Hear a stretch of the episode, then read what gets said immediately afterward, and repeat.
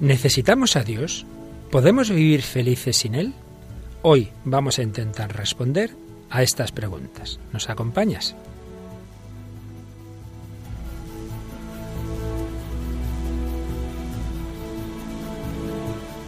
Comienza El hombre de hoy y Dios.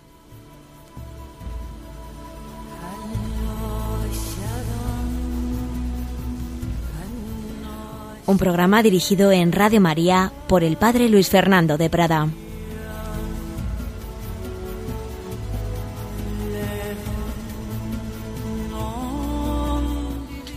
Un cordial saludo, queridos amigos, queridos oyentes de Radio María. Bienvenidos a esta nueva edición del Hombre de hoy y Dios. Aquí seguimos desde el corazón del hombre contemporáneo buscando a Dios y con la ayuda de nuevo de esta mujer contemporánea que es Tamara. Hola, Tamara, ¿qué tal?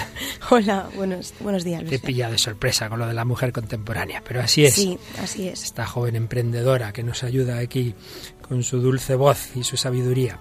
bueno, pues estábamos en este tercer bloque del programa. Habíamos tenido un primer bloque de las preguntas, de los deseos del hombre, unos segundos sobre el anuncio que la Iglesia hace del Evangelio buscando ese, a ese corazón humano, hablando de la nueva evangelización. Y habíamos comenzado la semana pasada este tercer bloque de ir poquito a poquito viendo los puntos principales de la doctrina católica en una perspectiva de nueva evangelización, es decir, buscando su correspondencia con el corazón del hombre, buscando las expresiones más adecuadas para que el hombre de hoy pueda entender ese mensaje y pueda ver cómo corresponde a sus deseos, esos deseos de los que hablábamos en los primeros programas. Y habíamos comenzado la semana pasada, pues claro, por el punto central de la fe, que es precisamente la fe en Dios, su centralidad.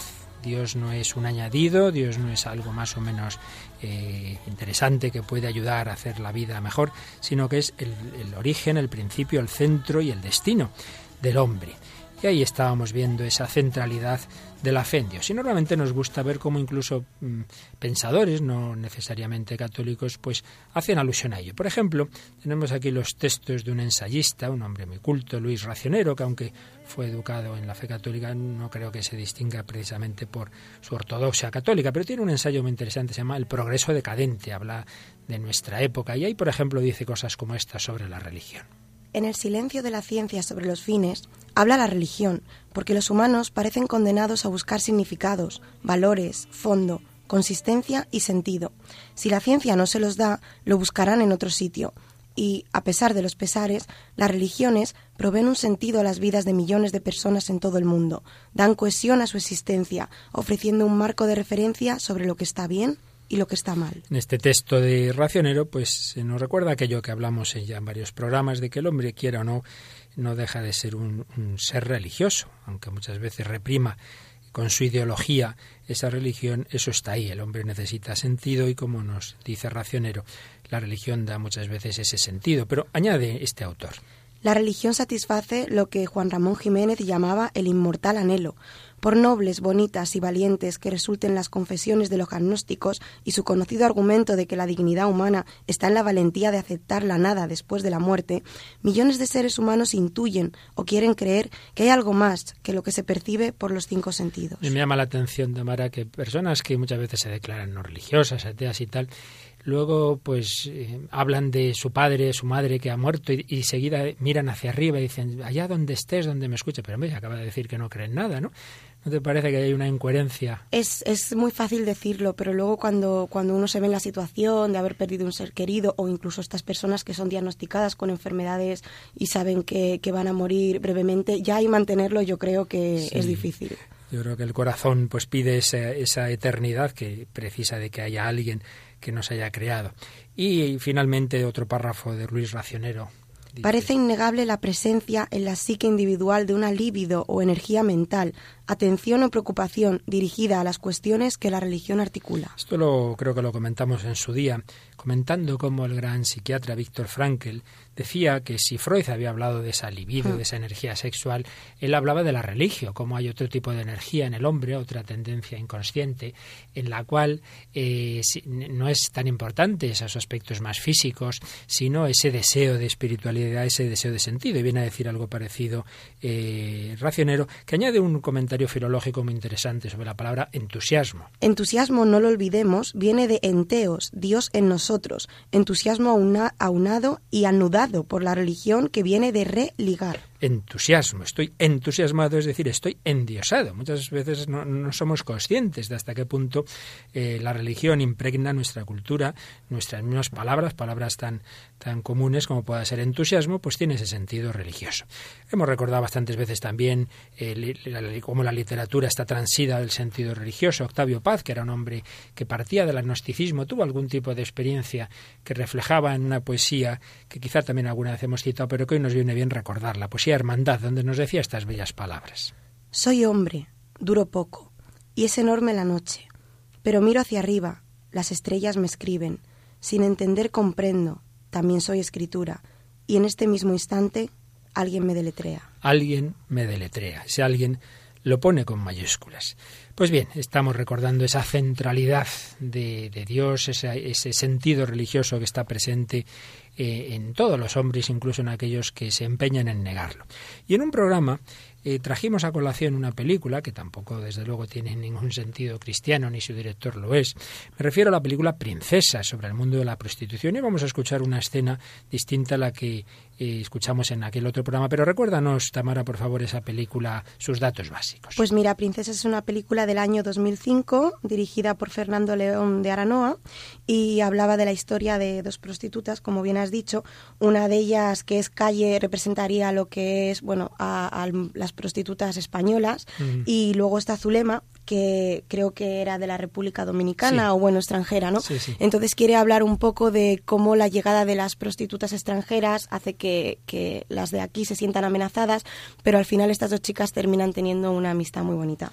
Pues más allá de esto, de esa, relación entre ellas, hay un par de escenas o tres donde aparece de nuevo el sentido religioso. Vamos a escuchar una que quizá es la, escena más clara, donde en un diálogo entre estas dos prostitutas aparece claramente la, pregunta por Dios. el mar aquí es muy importante.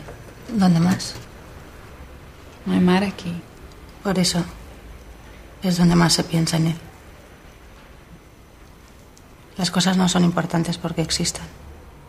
Son importantes si se piensa en ellas. Como tu hijo que no está, pero piensas en él cada día que sí. Por eso existe. Porque piensas en él. Mi madre lo dice siempre. Que existimos porque alguien piensa en nosotros y no al revés. Dice que lo dijo no sé quién. Pero yo creo que se lo inventa ella. Se lo inventa todo según le convenga. Yo en realidad no creo mucho en Dios. Ni soy muy, muy religiosa ni nada. Mi madre sí lo es. Yo no. Lo único, sí he pensado, ¿no?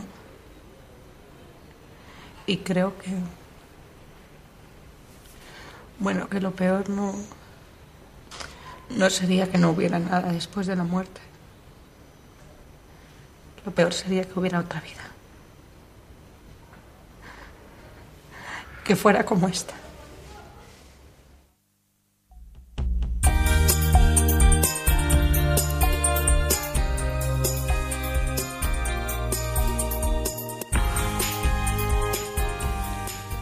Vamos a pensar un poquito en lo que hemos escuchado mientras tenemos esta canción de José Manuel Durán, Buscando. Y comentamos enseguida la película. Me hace feliz, me paso los días probando y probando y nada me sabe a ti. Me bebo las noches, me empapo de ruidos, las luces, las voces no apagan mi sed. Al rato me encuentro por dentro vacío, pues nada me sabe a ti. Nada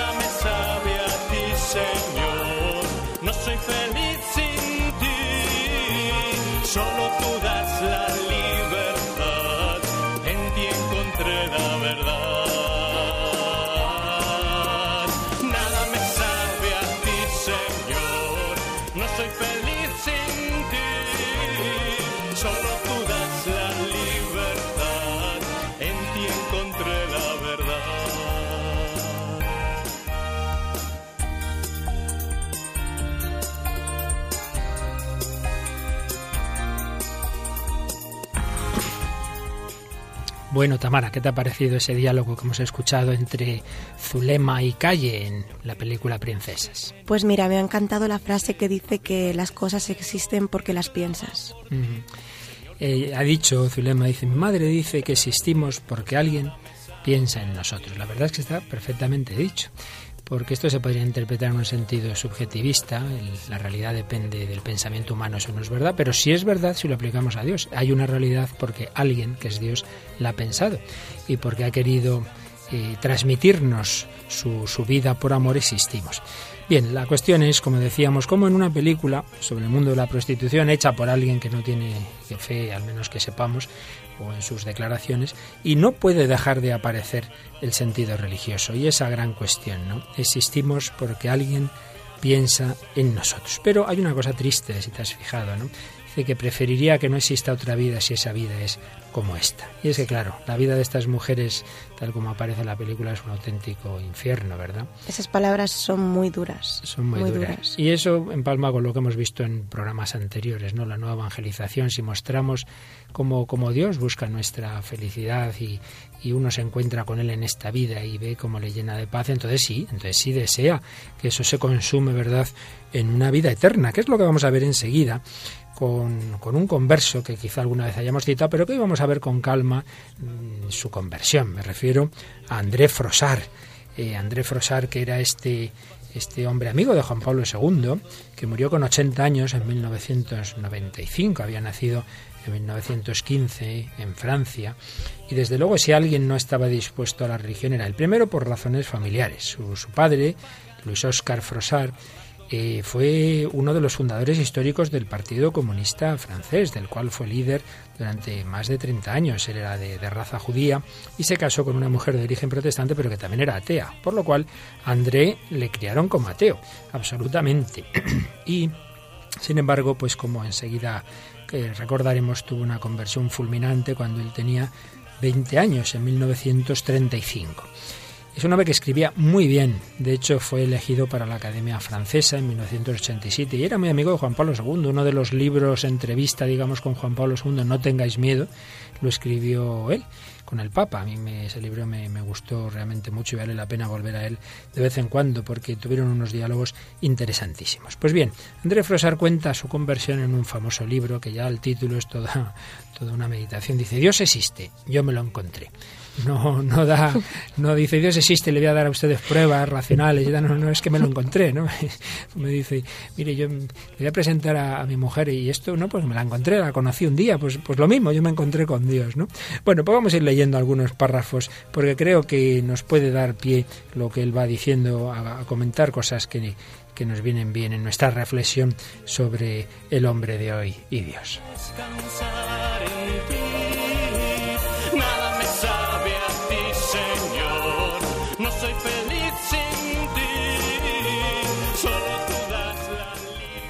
Bien, pues esto que oímos en esta canción de José Manuel Durán, No soy feliz sin ti, sin embargo, parecía que no era eso lo que le ocurría a André Frosar. De hecho, en ese libro, la primera parte del libro, eh, Dios existe y me lo encontré, viene a ser decir que nada le predisponía a la religión y que era un hombre feliz, que no, no le hacía falta, que eh, Dios, que estaba perfectamente. Pero antes de ello vamos a fijarnos en una cosa que comenta en su, en su libro. Dice que una persona de, gran talento le, le preguntó después de su conversión lo siguiente.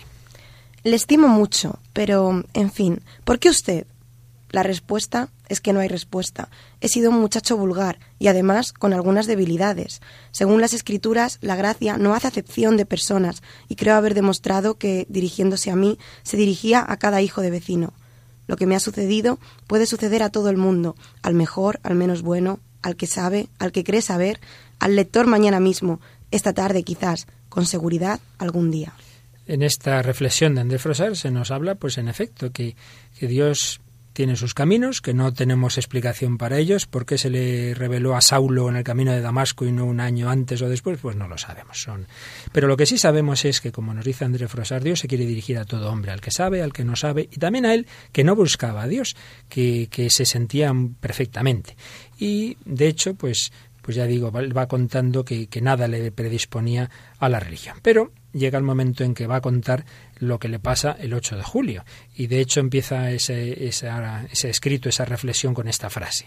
Aquí sobreviene el acontecimiento que está en el centro, debería decir en el comienzo de mi vida. Para él era el inicio de su vida. Y habla de ello como una revolución extraordinaria. Era un muchacho rebelde, eh, insolente, pero dice que al día siguiente de su conversión era un niño dulce, asombrado, lleno de una alegría grave, cuyo sobrante no podía contenerse de derramar sobre unos allegados, desconcertados por la excentricidad de ese cardo que inopinadamente florecían rosas. De hecho, Tamara le llevaron al psiquiatra y dice, mire, ¿qué le pasa a nuestro hijo? Que de pronto cree en Dios y el psiquiatra le analiza y dice, bueno, es la gracia, es una enfermedad mala gracia, ¿no? es eso de la gracia. Ya se le pasará, bueno, gracias a Dios no, no se le pasó, ¿verdad?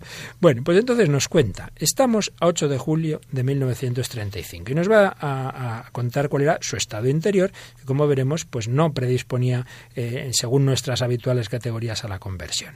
Sí, dice, el verano es magnífico. Mi estado interior, de atenerse al informe que la conciencia puede dar de sí misma, perfecto. Quiero decir, sin ninguna de esas perturbaciones que, según se pretende, disponen al misticismo.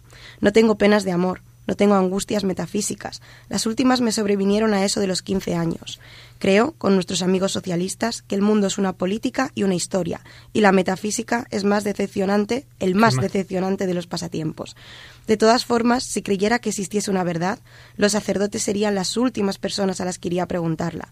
La Iglesia, a la que no conozco sino a través de algunas de sus chapuzas temporales, el último lugar donde iría a buscarla. Bien, aquí tenemos varios aspectos interesantes. ¿no? Muchas veces se piensa, en efecto, que el que tiene una conversión, o también el que tiene una vocación, bueno, es que debe tener penas de amor, estaba en un momento malo, ¿verdad? El pobre está con angustias, entonces claro, se, se tuvo que agarrar a Dios. No, no, pues este hombre no está perfectamente, no tenía ni angustias metafísicas ni penas de amor. De hecho, estamos resumiendo, no contamos que esa misma mañana había quedado con una alemana guapísima y tal. Le iban las cosas perfectamente, ¿no? Le iban muy bien. ¿no? Dice, no, yo no buscaba. Ahora, si buscara, desde luego, el último sitio donde iría sería la iglesia. Pues aquí también vemos, pues cómo por desgracia nuestra cultura contemporánea ha ido transmitiendo a tantas personas ese prejuicio global, Contra la iglesia, todo lo malo que ha hecho, todo espantoso y por tanto muchas personas el último sitio en efecto donde van a buscar la, la felicidad y el sentido de la vida es en la iglesia. Se les ha conseguido transmitir toda esa, esa versión tan, tan negativa. Y luego dice también, bueno, era periodista y de hecho todo lo que ocurre es porque se hace amigo de otro de la redacción que este era católico y este ha quedado con él que esa tarde van a ir a no sé dónde, pero antes este su amigo católico Willehim eh, está, va a una iglesia a rezar, ¿no? Y, es ahí donde, donde le espera en la puerta y, y no sale. Pero comenta sobre su oficio periodístico también, tiene una reflexión curiosa. Dice así. Dice, mi oficio nada ha contribuido para atenuar mi escepticismo, pero ha hecho mucho para esfumar los temores que mi adolescencia desalentadora había causado a mis padres. Lo ejerzo demasiado joven y desde hace demasiado poco tiempo para ocasionarme esas decepciones que pueden crearnos un vacío, una sensación de soledad favorable para la aparición de un sentimiento religioso. No tengo preocupaciones, no las causa los demás, mi salud es buena, soy feliz, tanto como se puede ser y saberse. En fin, no siento curiosidad alguna por las cosas de la religión que pertenecen a otra época. Esa reflexión sobre esa su manera de entender el periodismo, pues nos viene a decir que bueno, pues que ya ha vivido demasiadas cosas como para que todo lo que lo que pueda ocurrir le cause gran preocupación, ¿no? Mi salud es buena, soy feliz tanto como se puede ser y saberse. Me parece importante también este, este punto. Mire, eh, yo, veo que a veces podemos mm, plantear a una persona eh, podemos hablarla de Dios y a veces le decimos, mira, es que así serás feliz. Y el otro nos responde, no, no, si yo soy feliz, si yo estoy perfectamente sin Dios. Hay que tener cuidado, en efecto, cómo planteamos ese tema, porque yo diría que hay como dos posibles situaciones de la persona a la que nos podemos dirigir anunciando el Evangelio. Una sería la que reflejaba el corte de la película anterior, personas en una situación difícil, una situación en efecto pues de tristeza o como decía eh, está la mujer de la película, porque están en, en, un infierno prácticamente. Es verdad, muchas personas viven momentos difíciles, oscuros, dramáticos y en cierto modo sí que están más abiertos a un anuncio de plenitud precisamente porque no, no están bien, porque no están bien. Eso es muy cierto. Pero también es verdad que hay personas que las cosas les van bien que tienen su vida resuelta, tienen unas relaciones personales, familiares buenas, y que si a lo mejor les, les, les ponemos así el, planteamiento muy radical, pues tú sin Dios no eres feliz, y pues, pues es mentira. Dice, no, no, yo, yo estoy bien. Entonces, ¿qué hay que decir a esto? Yo diría dos cosas. Una, que esos apoyos que la persona puede tener por las que le va bien, claro, también le pueden fallar. Un día esa persona con la que estás casada te puede dejar o, puede morir, o esos hijos en los que estás centrado pues puede pasar también cualquier cosa, o ese trabajo puede, puede hundirse. Decir, por un lado esto, que esos apoyos que tenemos no dejan de ser frágiles. Yo suelo poner siempre aquí en, la radio, lo he hecho también alguna vez, el ejemplo del Titanic. El Titanic era todo perfecto, sí, sí, pero, pero había un iceberg, un iceberg con el que no se contaba que hundió el, el, al barco. ¿no? Muchas veces nuestra vida va muy bien, pero, pero aparece lo, lo, que tú no puedes controlar, ese, ese iceberg con el que no contabas. Pero segunda cuestión, incluso en la hipótesis de que no sea así, de que todo siga bien, eh, creo que el planteamiento no está de cero al infinito, sino decir, sí, sí, sí, yo no digo que, que tú estés bien, que tú seas feliz, lo que digo es que lo puedes ser más que te puede ir todavía mucho mejor, que puedes tener una paz interior mucho más grande.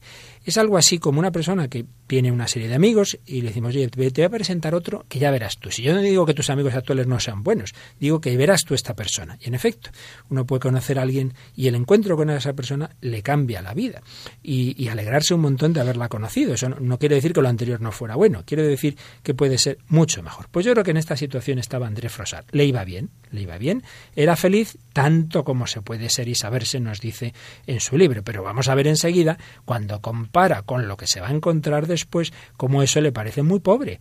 Por tanto, esto me parece importante. Hay personas que les va bien, que su vida está tranquila, que se consideran felices, pero el planteamiento es lo puede ser aún mucho más. Bien, estamos en el, ese día de julio de 1935 y, y nos dice son las cinco y diez. Dentro de dos minutos seré cristiano. Ateo tranquilo. Nada sé, evidentemente, cuando, cansado de esperar el fin de las incomprensibles devociones que retienen a mi compañero algo más de lo que había previsto, empujo a mi vez la puertecita de hierro para examinar más de cerca, como dibujante o como mirón, el edificio en el que estoy tentado de decir que se eterniza.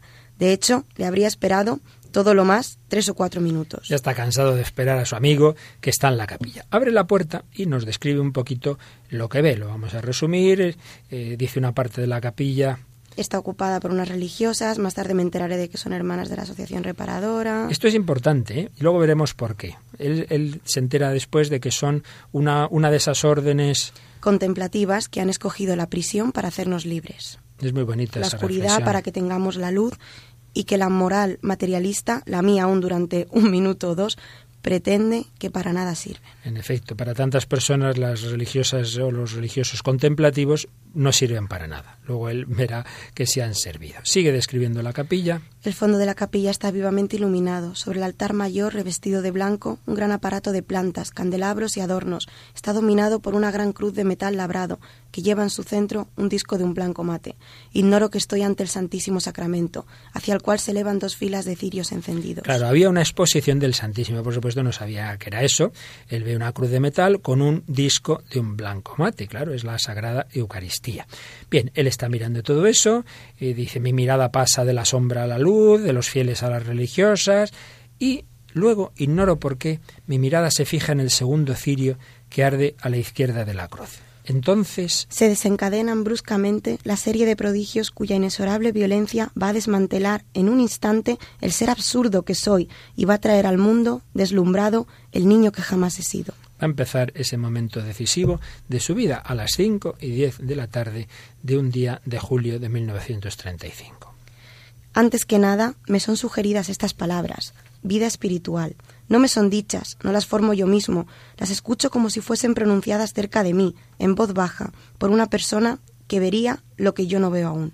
Es decir, oye como unas, estas palabras, ¿verdad? Y hay una experiencia especial en que oye esas palabras, vida espiritual.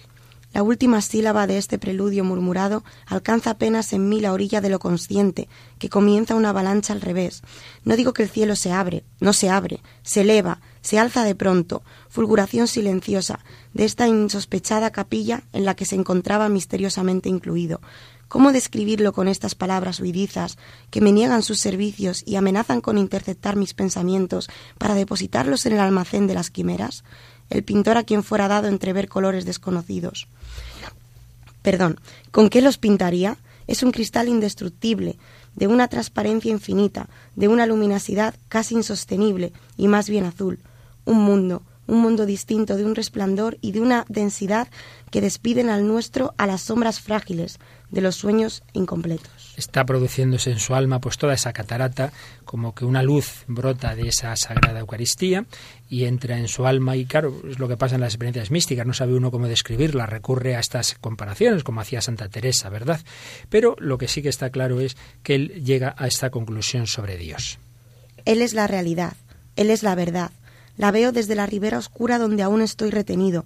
Hay un orden en el universo y en su vértice, más allá de este velo de bruma resplandeciente, la evidencia de Dios, la evidencia hecha presencia y la evidencia hecha persona, de aquel mismo a quien yo habría negado un momento antes y a quien los cristianos llaman Padre nuestro, y del que me doy cuenta ahora que es dulce, con una dulzura semejante a ninguna otra.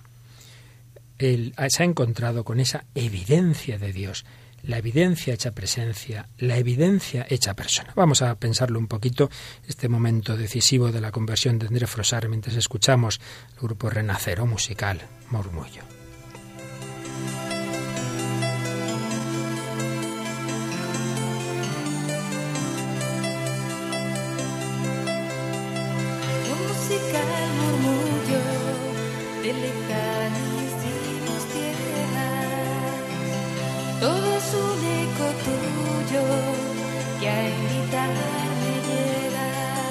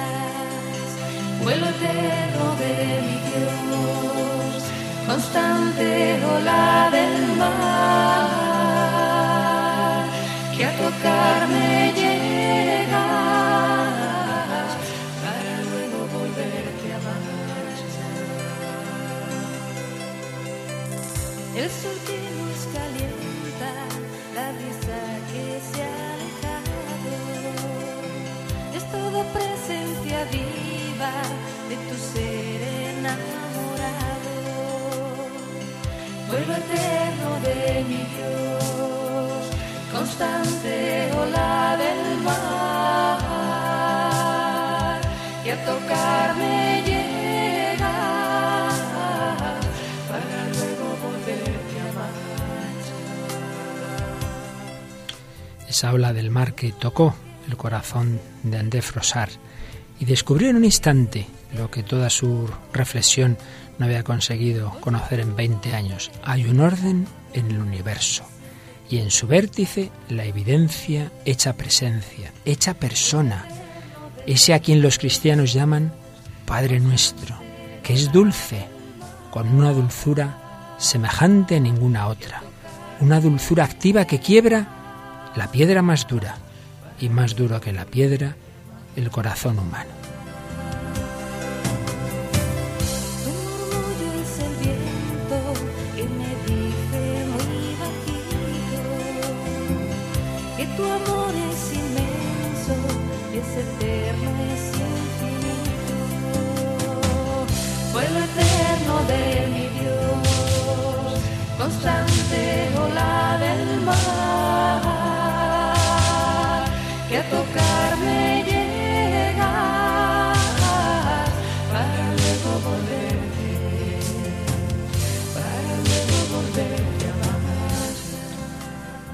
Eterno del corazón de Dios tocó al corazón de André Frosar. Aquí seguimos, queridos amigos, en Radio María, el hombre de hoy Dios, Tamara Blandino y un servidor, Padre Luis Fernando de Prada, hablando de la centralidad de Dios con este ejemplo tan impresionante de la conversión de André Frosar.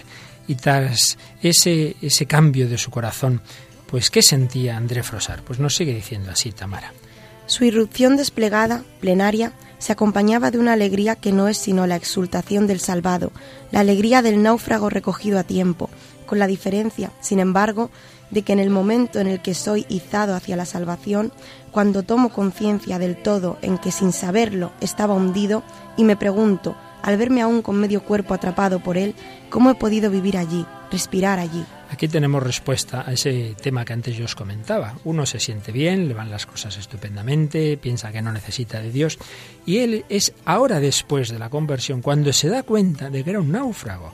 Antes le parecía que todo le iba bien, pero ahora, en comparación con lo que está experimentando, mira a su vida anterior y dice, pero bueno, si yo estaba atrapado en el lodo, ¿cómo he podido vivir allí? ¿Cómo he podido respirar allí? Y es ese contraste entre esa vida chata, que a él le parecía que iba perfectamente, y lo que está descubriendo. Pero hay algo más en su conversión.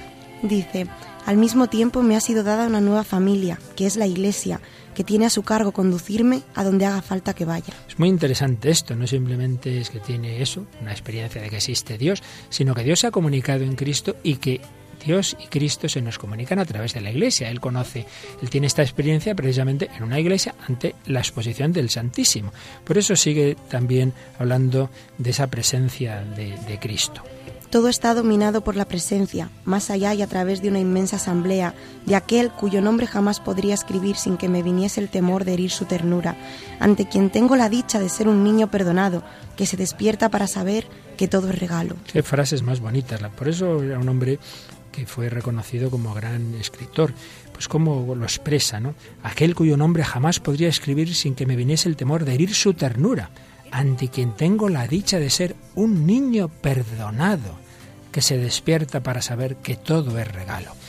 Esa vida que él pensaba que era fruto del azar, de la casualidad, de la evolución de la materia, descubre que es un regalo. Todo es regalo, el mundo es regalo, la vida es regalo, su conversión es un regalo.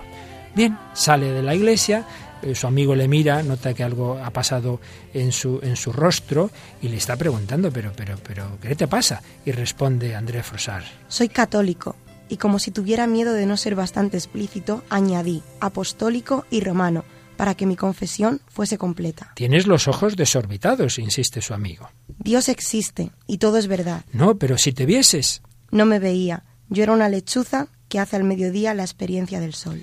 Realmente le ha cambiado la vida. Y claro, ya su amigo dice, a ver, cuéntame qué te ha pasado. Entonces sigue contando el relato de, de este día de julio. Cinco minutos más tarde, en la terraza de un café de la plaza de San André de Sarts, contaba todo a mi compañero. Observaba a los viandantes que caminaban sin ver y pensaba en su maravillado asombro cuando a su vez hiciera el hallazgo que acababa de hacer. Seguro que la misma aventura le sucedería pronto o tarde. Me divertía anticipadamente con la sorpresa de los incrédulos y de los que dudaban sin dudar. Es curioso, él ha tenido esa experiencia, él era tan absolutamente ateo y mira a las personas y dice, uy, este le va a pasar algo así también, ¿verdad? Este a lo mejor que no cree, un día se encontrará con Dios como, como me ha pasado a mí. Ha tenido esa, esa, esa experiencia de, de la gratuidad, de que el Señor está presente. Dios estaba e incluso estaba allí, revelado y oculto por esa embajada de luz que sin discursos ni figuras hacía comprenderlo todo, amarlo todo. Me doy cuenta de lo que tales alegaciones pueden tener de excesivas. Pero ¿qué puedo hacer yo si el cristianismo es verdadero, si hay una verdad, si esa verdad es una persona que no quiere ser incognoscible? ¿Qué puedo hacer yo si el cristianismo es verdadero y si la verdad es una persona que no quiere ser incognoscible, que quiere ser conocida? Pues yo me he encontrado, por eso es el título del libro, ¿verdad? Dios existe, yo me lo encontré. Creo que es muy interesante y muy consolador. Nunca perdamos la esperanza de que esa persona que se cierra a la, a la fe pues pueda tener eh, una gracia, no digamos claro como, como, esta, porque con cada uno el Señor tiene sus caminos, pero yo estoy convencido de que antes o después toda persona naturalmente tiene sus toques de Dios, de la gracia, luego claro está el misterio de que uno puede abrirse o no, puede intentar olvidarse de las experiencias, pero sin duda el Señor va a intentar conquistar eh, cada corazón. Bien, esto ocurrió un día, pero claro, la vida siguió. Entonces luego en el libro pues nos va contando qué, qué pasó los días siguientes a esa, a esa su conversión. El milagro duró un mes. Cada mañana volvía a encontrar con éxtasis esa luz que hacía palidecer al día, esa dulzura que nunca habría de olvidar y que es toda mi ciencia teológica. La necesidad de prolongar mi estancia en el planeta, cuando existía todo ese cielo al alcance de la mano, no se me mostraba con mucha claridad y la aceptaba por agradecimiento más que por convicción. Pero claro, eh, ya sabemos que estas experiencias, pues el Señor nos las da, pero no siempre nos mantiene en ellas. Por eso sigue comentando. Sin embargo, luz y dulzura perdían cada día un poco de su intensidad. Finalmente desaparecieron, sin que por eso me viese reducido a la soledad. La verdad me sería dada de otro modo, iría a buscar después de haber encontrado. Un sacerdote se hizo cargo de prepararme para el bautismo, instruyéndome en la religión de la que no he de precisar más, sino que nada sabía. Esto me recuerda a lo que comentamos en otro programa. La conversión de San Pablo es una gracia directa de Dios, pero luego el Señor le dice que vaya a la ciudad donde se le dirá lo que tiene que hacer. En efecto, se le envía a Ananías que le bautiza. El Señor nos envía a la iglesia. Entonces, una cosa es que la gracia sea una comunicación directa con Dios y otra cosa es que Dios ha querido y guiarnos a unos a través de otros, eh, a través de la Iglesia. Y por eso dice, ahora la verdad eh, se me seguiría dando de otra forma, como a través de un sacerdote que le va formando. Y entonces él va a la catequesis y hace esta reflexión. Lo que me dijo de la doctrina cristiana lo esperaba y lo recibí con alegría la enseñanza de la Iglesia era cierta hasta la última coma, y yo tomaba parte en cada línea, con un redoble de aclamaciones, como se saludaba una diana en el blanco. Claro, digamos que había recibido una iluminación que le hacía ver que todo eso que luego le iban a explicar de la doctrina católica era verdad. Ha recibido la fe, la fe plena de, de un Dios que nos revela eh, lo que necesitamos saber y que se nos comunica a través de la Iglesia. Cuando luego se lo explica, ah, claro, sí, sí, sí, yo esto ya, ya, ya lo creo, lo, lo creía, ahora me lo explican, ¿verdad? Pero de esa explicación, sobre todo, destaca un aspecto. Una sola cosa me sorprendió, la Eucaristía, y no es que me pareciese increíble, pero me maravillaba que la caridad divina hubiese encontrado ese medio inaudito de comunicarse, y sobre todo que hubiese escogido para hacerlo el pan, que es alimento del pobre y alimento preferido de los niños. Es muy bonito también, ¿no? Esa, esa verdad de la Eucaristía que precisamente él se convierte cuando entra en una iglesia donde está expuesta la Eucaristía. Bien, el caso es que es bautizado, es instruido y, claro, pues la vida sigue y entonces tiene esta frase interesante a continuación. Colmado así de bendiciones, creí que mi vida sería una Navidad que no acabaría. Pero ya le dicen las personas de experiencia espiritual que no, que eso no va a ser así, que siempre las experiencias místicas tienen sus momentos, pero que eso no dura para siempre. Y de hecho nos dice más adelante en el libro. Y hubo un Viernes Santo y hubo un Sábado Santo, silencio donde muere un grito. Y de hecho va a pasar en su vida familiar, él se casa, tiene hijos y tiene un sufrimiento muy grande que expresa de esta forma. Dos veces se abatió sobre mi hogar el sufrimiento más grande que puede infligirse a seres humanos. Los padres me comprenderán, las madres mejor aún, sin más palabras. Dos veces he tomado el camino del cementerio provinciano, donde está señalado mi puesto, buscando con horror el recuerdo de la misericordia. Evidentemente está diciéndonos que perdió a dos hijos. Dos hijos pequeños mueren. El sufrimiento más grande, dice él, que puede infligirse a seres humanos. Me parece también muy importante. El que Dios nos dé su luz, su gracia, su amor, no nos quita el sufrimiento. O el sufrimiento es tan grande como este del que nos está aquí hablando André Frosar. hemos hablado en varios programas de este tema. Pues cómo la fe se prueba precisamente en el sufrimiento. Y nos va a hablar de eso, de cómo vivió desde esa fe que, que había recibido esos momentos tan, tan difíciles. Incapaz de rebeldía, excluido de los refugios de la duda, ¿de qué dudaría sino de mí mismo? He vivido con esa lanza en mi pecho y sabiendo que Dios es amor. Sabiendo que Dios es amor. Él, no, él no, nunca negaba que Dios es amor, aunque ese Dios amor permitiera ese sufrimiento. No escribo para hablar de mí, sino para dar testimonio, y mi testimonio exige que también eso sea dicho. Y luego le ocurre una cosa, y es que al ir a ese cementerio para el entierro de sus hijos, se da cuenta de lo siguiente. La tumba que sería la mía forma el ángulo de dos calles. Un día tuve la distraída curiosidad de ver cuál era la tumba vecina, que se le yuxtapone exactamente. Era la sepultura de las hermanas de la adoración reparadora. La coincidencia me bastó. A 500 kilómetros de distancia, las hermanitas que han asistido a mi nacimiento estarían allí también en la hora de mi muerte. Es muy impresionante, él se da cuenta de que el panteón de esas religiosas que rezaban en esa capilla donde él se convirtió está al lado de su tumba. Y él ve como un signo. Pues quizá yo me he convertido, yo he encontrado a Dios por estas religiosas que rezaban por la conversión de los pecadores, esas contemplativas que antes él hubiera pensado que eran inútiles. Y finalmente termina pues con, con, con, esta, en esta frase que creo que es la última de ese su libro. Amor, para llamarte así, la eternidad será corta. La eternidad será corta. Para disfrutar de ese amor que él empezó a disfrutar un 8 de julio de 1935. En 1995 André Frossard moría y se encontraba ya cara a cara con aquel que se le había comunicado. Bueno, ¿te ha gustado el testimonio de la conversión de André Frossard, Impresionante, además porque como tú has mencionado varias veces, el Señor tiene una capacidad para escribir buenísima. Entonces, cuando algo que te están contando es bonito y además la persona sabe expresarlo también de una manera muy bonita y eligiendo las palabras más acertadas, pues es ya sublime. Sin duda, yo aconsejo a los, nuestros oyentes que los testimonios de los conversos, y concretamente el, el, que hoy hemos recordado, pues los lean, pueden buscar ese libro, los textos principales están en Internet, Dios existe, yo me lo encontré. Y con esa confianza, como decíamos antes, de que el Señor pues quiere, quiere comunicarse a todas las personas y muchas veces da estos regalos, estas gracias místicas, pero en fin, cada uno por el camino que sea, hemos tenido también testimonios de, de varios oyentes en programas anteriores que nos han hablado de cómo han encontrado a Dios. Otro francés, Gustave Thibon, hacía una reflexión interesante sobre cómo muchas veces lo que nos ocurre es que buscamos al infinito, buscamos a Dios, pero lo buscamos en lo finito. Hace una, una reflexión entre la, digamos, la comparación del amor humano, cuando una persona se enamora, y el amor divino. Vamos a fijarnos un poquito en esta su reflexión. ¿Cómo mostrar a los hombres esta dimensión divina que, al entregarles el infinito, les curaría de su aberración? Al hombre moderno, antes que hablarle de Dios, hay que ayudarle a darse cuenta del vacío y falsedad que encierran todos los ídolos por los que inútilmente intenta sustituir a Dios. Hay que hacerle descubrir, como quiere Santa Teresa, que su deseo no tiene remedio, que es insaciable y más real que todos los objetos en los que hasta ahora ha intentado en vano satisfacerse.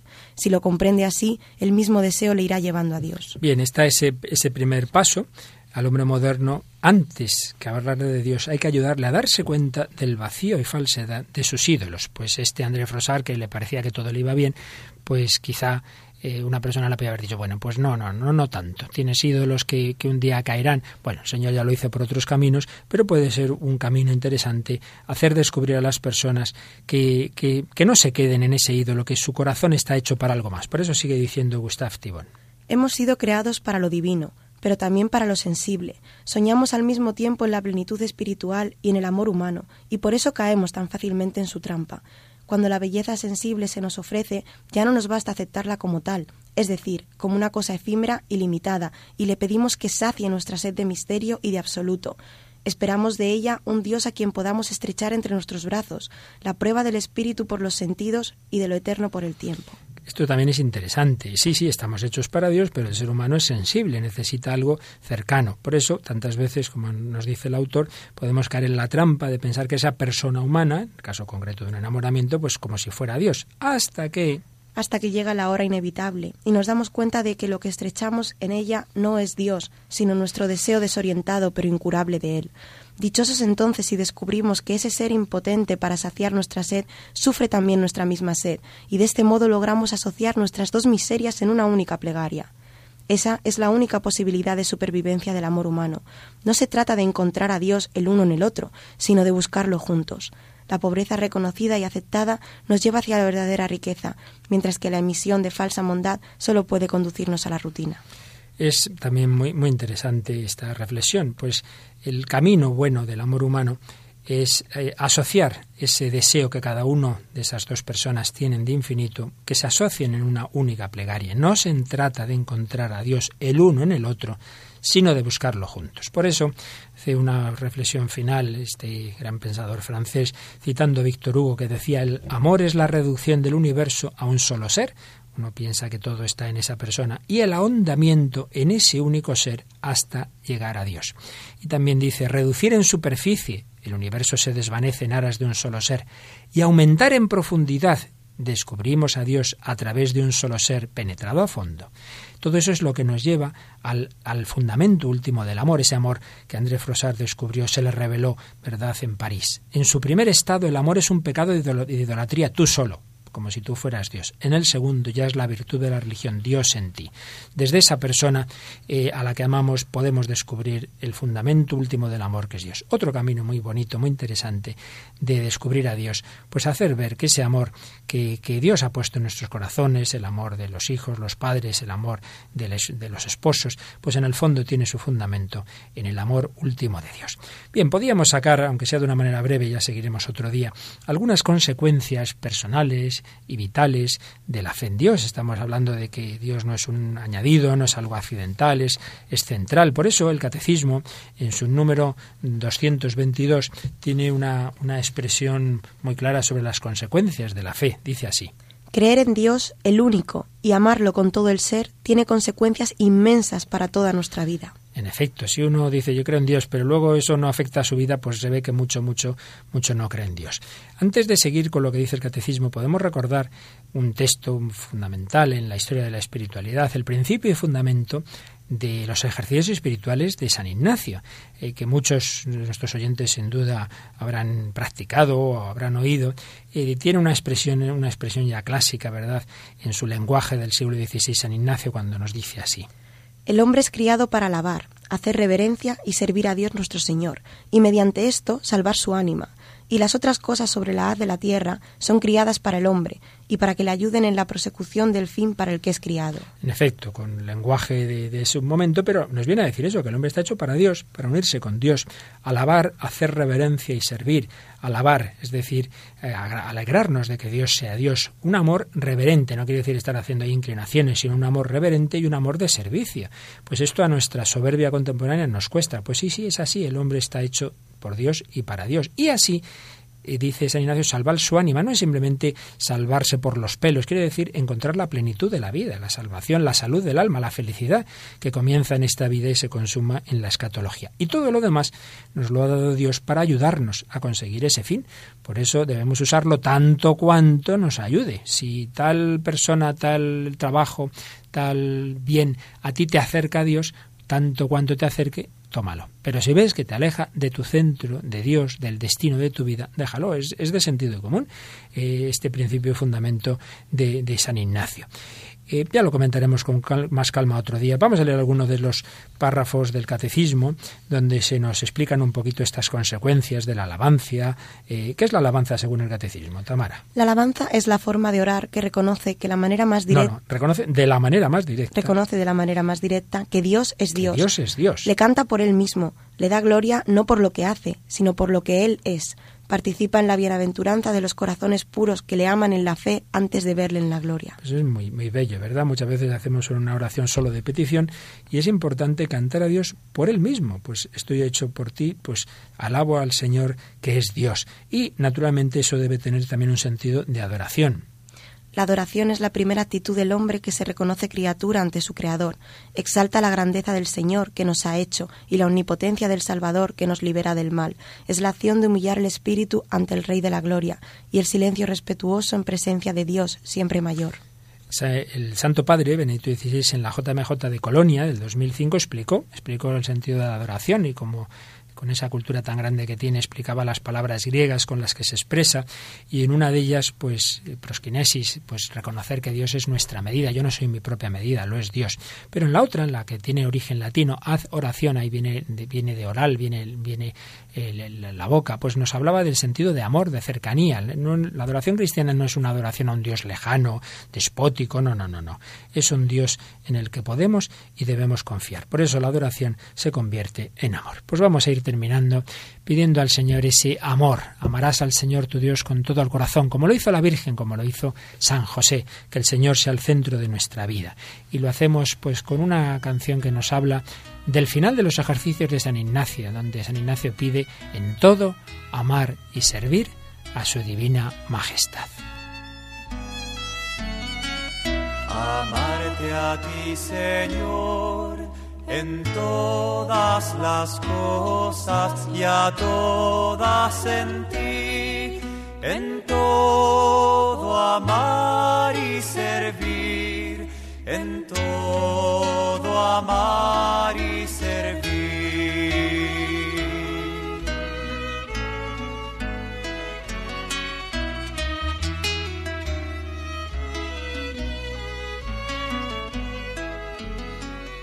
Tu amor me ha dado vida, tu amor me ha dado ser. De ti me viene todo y a ti debe volver. Gustoso pues te ofrezco mi haber, mi poseer. Tu amor y gracia dame, de más no es menester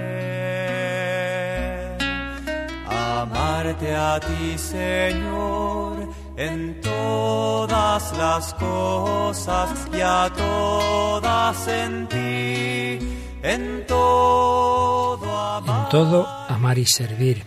Y con todas estas consecuencias de que nos habla el catecismo a partir del número 223, la fe en Dios implica Reconocer la grandeza y la majestad de Dios. Sí, Dios es tan grande que supera nuestra ciencia.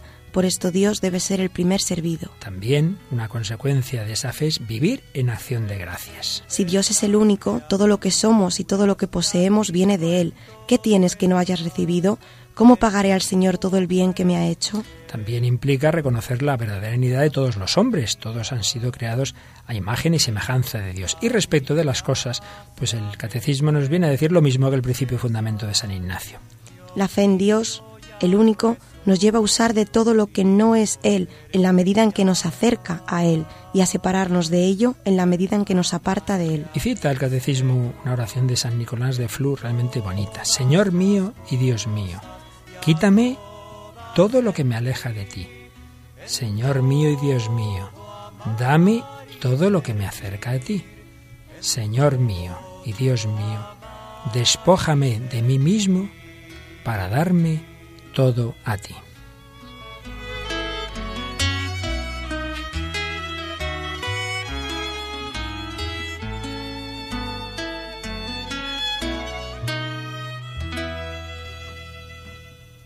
Y también el Catecismo en su número 227 nos habla de confiar en Dios en todas las circunstancias, incluso en la adversidad. Y aquí cita a nuestra Santa Teresa de Jesús.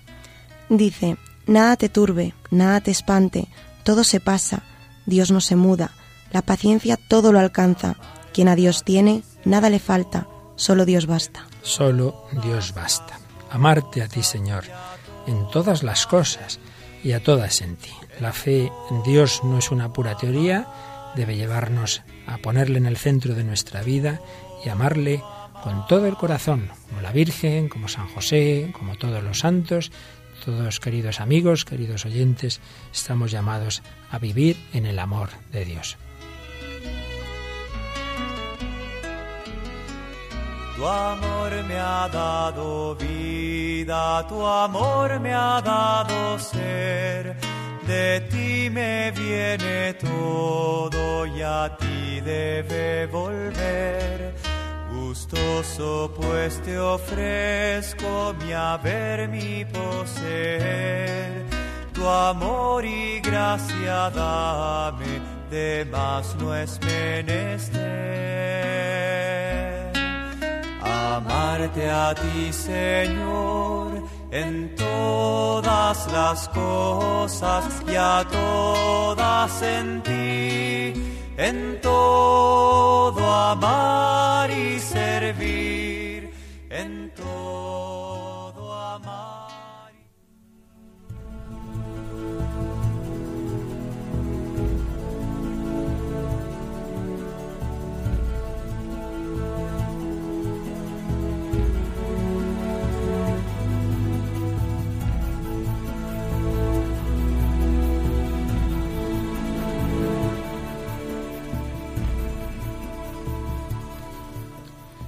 Todo amar y servir. Estamos hechos por Dios, para Dios, no simplemente a un nivel intelectual, sino ante todo en nuestro corazón. Estamos hechos para el amor, para el amor infinito, no solo para el amor limitado que Dios quiere. Estamos creados en este mundo con una sensibilidad humana, pero abierta al infinito, como en Santa Teresa, por ejemplo, de la que ya hablaremos otro día con calma, pues se veía cómo el amor humano la llevó al amor divino. Bueno, Tamara, pues hemos terminado nuestro programa. Una semana más te agradezco tu colaboración, pero como siempre, la última colaboración es que recuerdes a nuestros oyentes dónde pueden escribirnos, a ver si nos cuentan Sí. más testimonios y, y más comentarios sobre todo esto tan interesante que estamos hablando. Pueden hacerlo Muy bien, pues pueden escribirnos a el hombre de hoy y Dios arroba radiomaria.es. Muy bien. Y luego también, si quieren, pues ya saben, en este programa pues puede ser bueno para regalar a alguna persona que está también en búsqueda de Dios o para reafirmar su fe, pues pueden llamar a Radio María y pueden hacerlo, mm, como ya hemos comentado en alguna ocasión, en vez de pedir un solo programa, pueden pedir el primer bloque de programas, los 17 primeros sobre las preguntas y deseos del hombre, los cinco siguientes sobre la nueva evangelización o ya pues esta tercera serie que hemos comenzado hace dos programas sobre la doctrina católica y para ello pueden llamar al número Al 902 500 518. Estupendo, pues nada, Agradecemos a Tamara Landino su presencia una semana más en El Hombre de Hoy y Dios. Un placer. A Rocío que hemos tenido en el control y a todos vosotros, queridos amigos, queridos oyentes, que también hacéis este programa con vuestra participación, que nos consta por vuestros correos, por vuestras llamadas y que ya sabéis, siempre podéis eh, recordar y, participar de una manera más activa, pues como se nos acaba de recordar, mandando vuestros testimonios. Pues muchas gracias a todos, quedamos unidos en el Señor, que a todos nos busca, como buscó André Frosar aquella tarde de julio de 1935.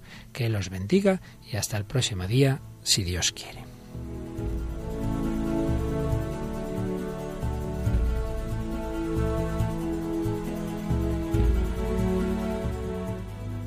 Finaliza así en Radio María, El hombre de hoy y Dios, un programa dirigido por el Padre Luis Fernando de Prada.